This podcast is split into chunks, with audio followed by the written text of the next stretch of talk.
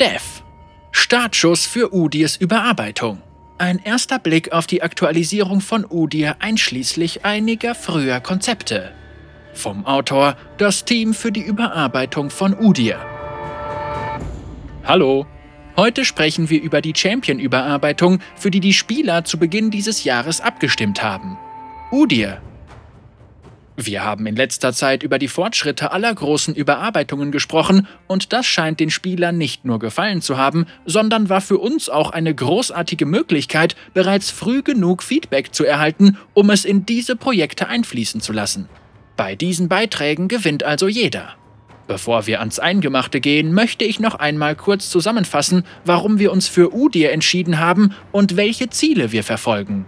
Udir hat es in die Überarbeitungsabstimmung geschafft, weil er zu den letzten Champions gehört, deren Grafik wirklich sehr veraltet ist.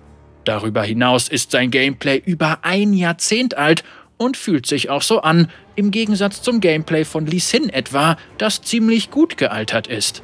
Daher sehen unsere Ziele für die Aktualisierung von Udir wie folgt aus. Erstens. Udir soll auch weiterhin die Haltung wechseln können und hauptsächlich auf normale Nahkampfangriffe zurückgreifen. Schließlich sind das für uns die beiden Dinge, die Udir einzigartig machen. Um sein Gameplay zu modernisieren, wollen wir seine Haltungen etwas interessanter machen und ihm ein neues Nahkampfmuster mit mehr Tiefgang verleihen.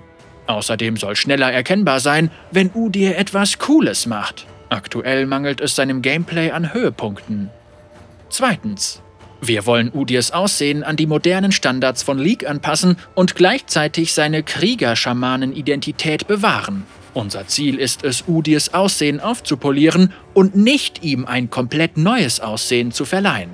Und drittens, was Udirs Geschichte angeht, so wollen wir dafür sorgen, dass sich seine Darstellung im Spiel an seiner Darstellung in den aktuellen Erzählungen orientiert und seine Verbindungen zu Freljord offensichtlich werden. Im Folgenden werden drei Entwickler, die aktuell an Udir arbeiten, genauer auf sein Gameplay, sein Aussehen und seine Geschichte eingehen. Haltungswechsel von Stash Stashu Chalak, Gameplay Designer. Hallo, ich bin Riot Stashu und ich möchte darüber sprechen, wie wir mit dem Mann Bär Phoenix Gameplay vorankommen. Ich habe mich sehr gefreut, als ich erfuhr, dass ich an der Aktualisierung von Udir mitarbeiten darf, denn er und ich haben eine lange Vergangenheit. Ich spiele League mittlerweile schon mehr als ein Jahrzehnt, aber ich erinnere mich immer noch an den Moment, als ich Udirs Fähigkeiten-Set zum ersten Mal im Shop sah. Ein reiner Nahkampf-Champion, der keine ultimative Fähigkeit hat? Der Verrückte! Ich war fasziniert und trat sofort meine haltungswechselnde Reise an. Zuerst lernte ich, wie man Phoenix-Udir im Dschungel spielt, aber es dauerte nicht lange, bis ich damit begann, ihn auf der oberen Lane zu spielen und meine ahnungslosen Gegner mit der Trank- und Tigerhaltung Eröffnung zu überraschen. Irgendwann wandte ich mich schließlich Champions mit mehr Tricks zu, aber Udir und ich haben unseren Gegnern lange Zeit die Hölle heiß gemacht und er wird immer einen besonderen Platz in meinem Herzen haben. Seit Udirs Anfängen hat sich so gut wie alles an League verändert und dennoch ist sein klassischer Stil davon unberührt geblieben. Selbst in der heutigen Welt, in der alles schnell, größer und furchteinflößender ist, kann Udir mit seinem einfachen Fähigkeiten-Set selbst den Besten der Besten das Wasser reichen. Seine Beliebtheit hat im Laufe der Jahre zwar Höhen und Tiefen durchlaufen, aber es gab immer genug Spieler, die bereit waren, mit ihm Haltung zu bewahren und die Kluft unsicher zu machen. Vor allem in letzter Zeit, nachdem er die wettkampforientierte Szene dominierte.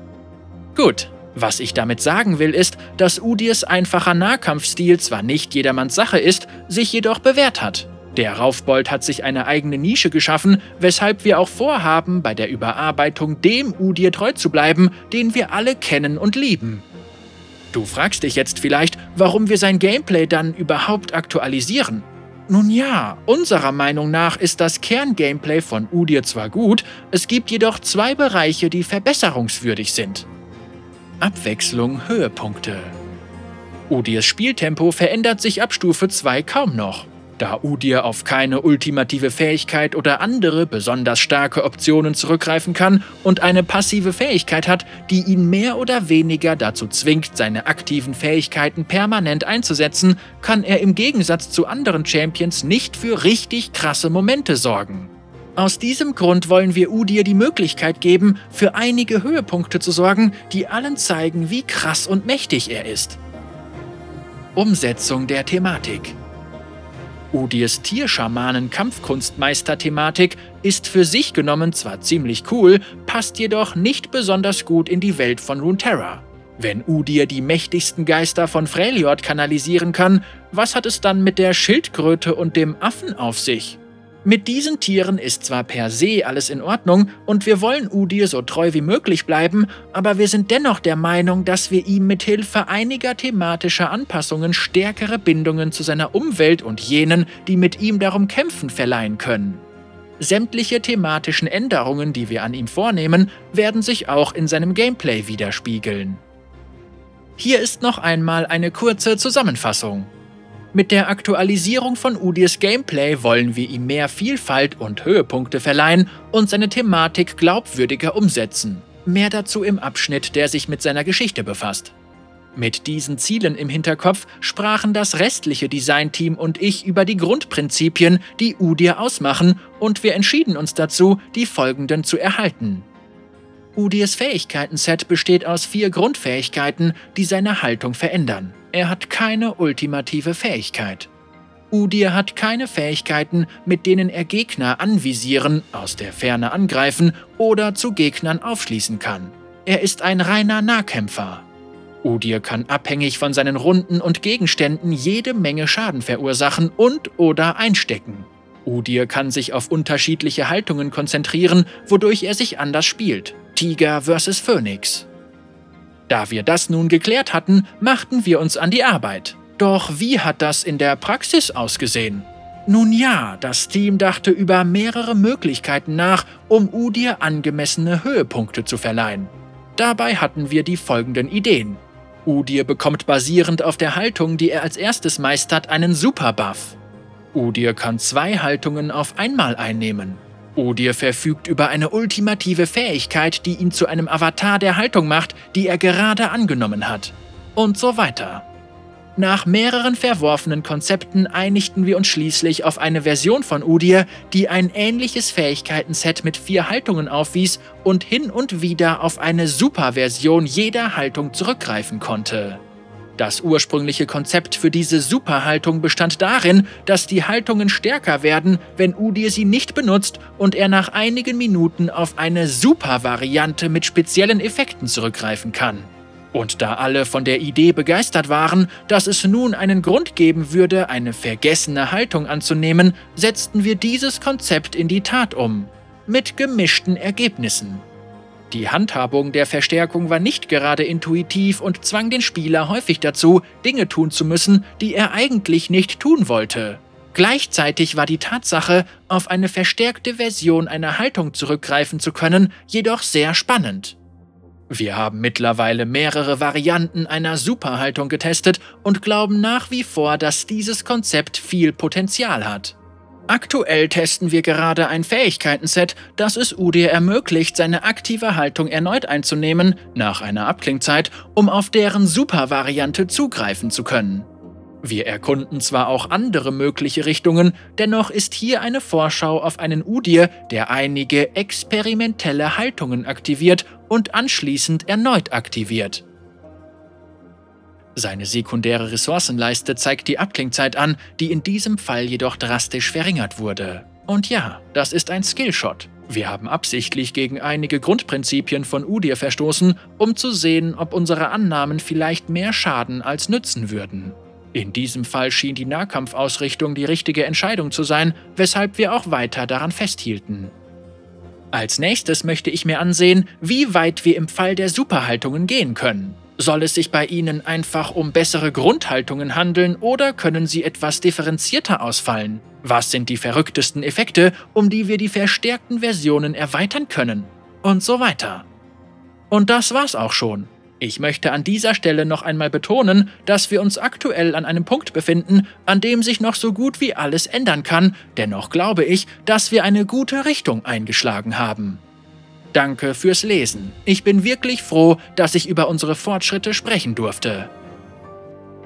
Der Bestienmodus von Justin Riot Herb Albers, Konzeptkünstler. Odir ist ein alter Hase und hat in der Welt von Runeterra vieles miterlebt. Er ist ein einzigartiger Champion, da er über eine gewaltige Geistesmacht verfügt, die er im Kampf kanalisiert, was wiederum auf ein enormes Maß an Disziplin hindeutet. Gleichzeitig ist sein Aussehen jedoch urzeitlich und bescheiden und erinnert an einen Mönch. Keine schwere Rüstung, keine zusätzlichen Gliedmaßen, keine dämonischen Hörner, sondern ein ausgeprägtes Selbstbewusstsein, wie es nur ein Bewohner von Freljord haben kann.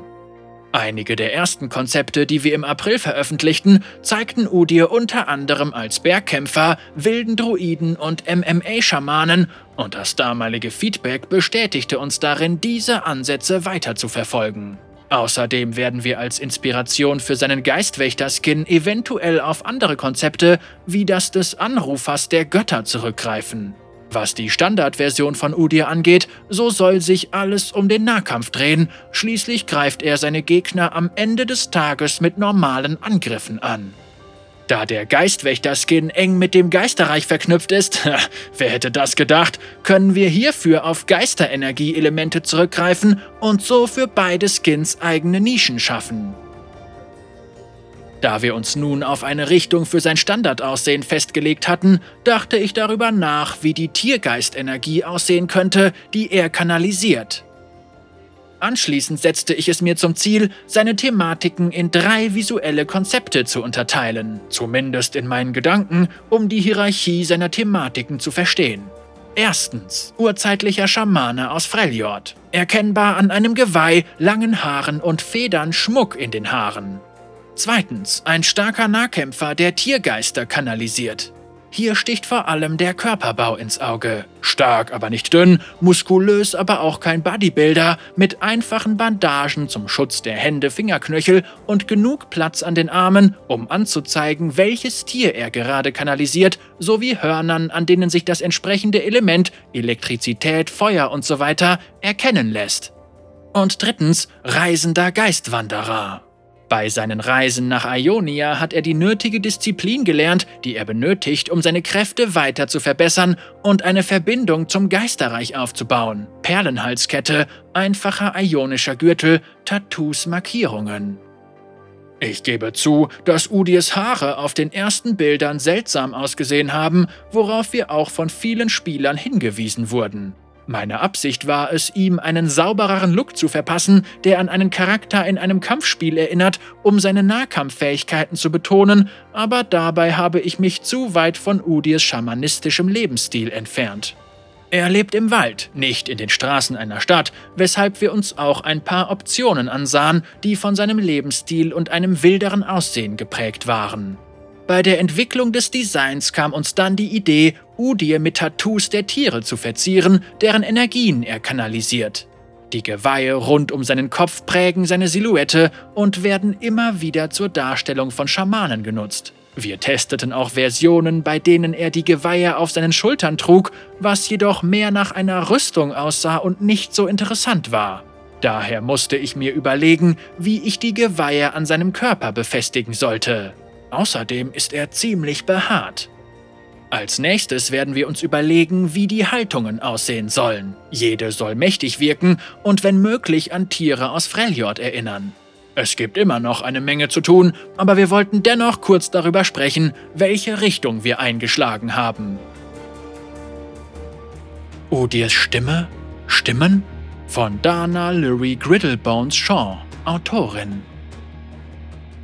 Als wir mit der Arbeit an Udir begannen, sprachen wir darüber, dass er bereits in wirklich coolen Geschichten eine Rolle spielt. Die Kurzgeschichten in Begleitung der Stimmen von Scripto Mailuo und Stille für die Verdammten von Wag Bobo zeichnen beide ein Bild eines Mannes, der mit den Geistern, den Menschen, den Tieren, den Göttern und allen voran sich selbst in Konflikt steht. Er ist ein Mann, der auf einem schmalen Grat zwischen tierischen Instinkten und meisterlichen Fähigkeiten, zwischen der physischen Welt und der Welt der Geister, zwischen überwältigenden Verbindungen und absoluter Einsamkeit wandelt. Er lebt in einer interessanten Sphäre, in der alle Teile von ihm selbst miteinander in Konflikt stehen. Und dennoch ist es ihm gelungen, in diesem Konflikt eine Balance zu finden und zwischen den unzähligen Stimmen zu sich selbst zu finden. Für mich ist das kein Champion, der eine Überarbeitung braucht. Das ist ein Champion, der lediglich eine Aktualisierung braucht. Wir werden Udirs Geschichte kaum verändern, jedoch mehr darauf eingehen, wer er ist, wie seine Gedanken und Fähigkeiten funktionieren, warum er kämpft, wie er kämpft und worin seine Verbindung mit Freljord besteht. Dabei möchte ich vor allem die Idee der Balance im Konflikt in den Vordergrund stellen. Udir ist der Ansicht, dass Freljord durch Hindernisse und Kämpfe aufblüht und dass Frieden sein Ende bedeuten würde. Wenn er kämpft, kämpft er für die Balance von Freljord und nutzt dabei seine beiden Quellen der Stärke, seine physischen Fähigkeiten und seine spirituelle Kraft. Aber wenn Udir für Freljord kämpft und dabei von den Geistern von Freljord unterstützt wird, dann wäre das an seinen aktuellen Haltungen nicht erkennbar. Die meisten seiner Fähigkeiten sind mit Tieren verknüpft, die ionisch klingen, und ja, er hat während seines Trainings einige Zeit dort verbracht. Aber er ist in der Tundra aufgewachsen, weshalb er mit ihren mystischen Landschaften und Bedürfnissen auch bestens vertraut ist und wieder in seine Heimat zurückgekehrt. Wird es also nicht langsam Zeit, dass sich seine Heimat und Herkunft auch in seinen Fähigkeiten widerspiegeln? Wir experimentieren gerade mit ein paar Möglichkeiten herum, aber ich fände es besonders spannend, seine Fähigkeiten an die mächtigsten Geister des Nordens zu knüpfen, die Halbgötter. Volibear, Anivia, Orn und Wusstest du, dass es noch andere gibt? In der Geschichte werden noch mindestens zwei weitere erwähnt. Udir würde sich nicht direkt ihrer Macht bedienen. In Stille für die Verdammten wird beschrieben, warum das keine gute Idee wäre. Volibear erlangt beispielsweise die Kontrolle über jene, die sich seiner Macht bedienen. Stattdessen könnten die Tiere, die diesen Halbgöttern am ähnlichsten und in deren spirituelle Energie gehüllt sind, ihm ihre Stärke leihen. Und obwohl die Halbgötter die mächtigsten Wesen von Freljord sind, sind sie nicht zwangsläufig die mächtigsten Wesen in Freljord. Diese Wesen würden sich tief unter dem Eis befinden und von denselben Leuten beobachtet werden, die auch Udirs Stamm auslöschten, als er noch ein Kind war. Vielleicht gibt es auch eine Verbindung, einen weiteren Weg, den Udirs Geschichte einschlagen könnte. Was kommt als nächstes? Wir haben vor, die Überarbeitung von Udir im Jahr 2022 zu veröffentlichen, weshalb du damit rechnen kannst, dass der nächste Entwicklerblock gegen Ende dieses Jahres erscheinen wird, nachdem wir mit der eigentlichen Produktion begonnen haben. In der Zwischenzeit würden wir uns darüber freuen zu hören, was du über das Obenstehende denkst. Was weckt dein Interesse? Wovon würdest du gerne mehr sehen? Wird irgendetwas davon Udir nicht gerecht? Wir werden uns deine Anmerkungen und dein Feedback genau durchlesen, um den bestmöglichen Krieger-Tierschamanen-Kampfkunstmönch zu entwickeln. Das Team für die Überarbeitung von Udir. Das Team für die Überarbeitung von Udir ist zu sehr damit beschäftigt, die Geister von uralten freljordischen Halbgöttern zu beschwören, um uns eine einheitliche Biografie bereitzustellen. Wir geben dir Bescheid, sobald sie mit dem Knurren und Zähneknirschen aufhören.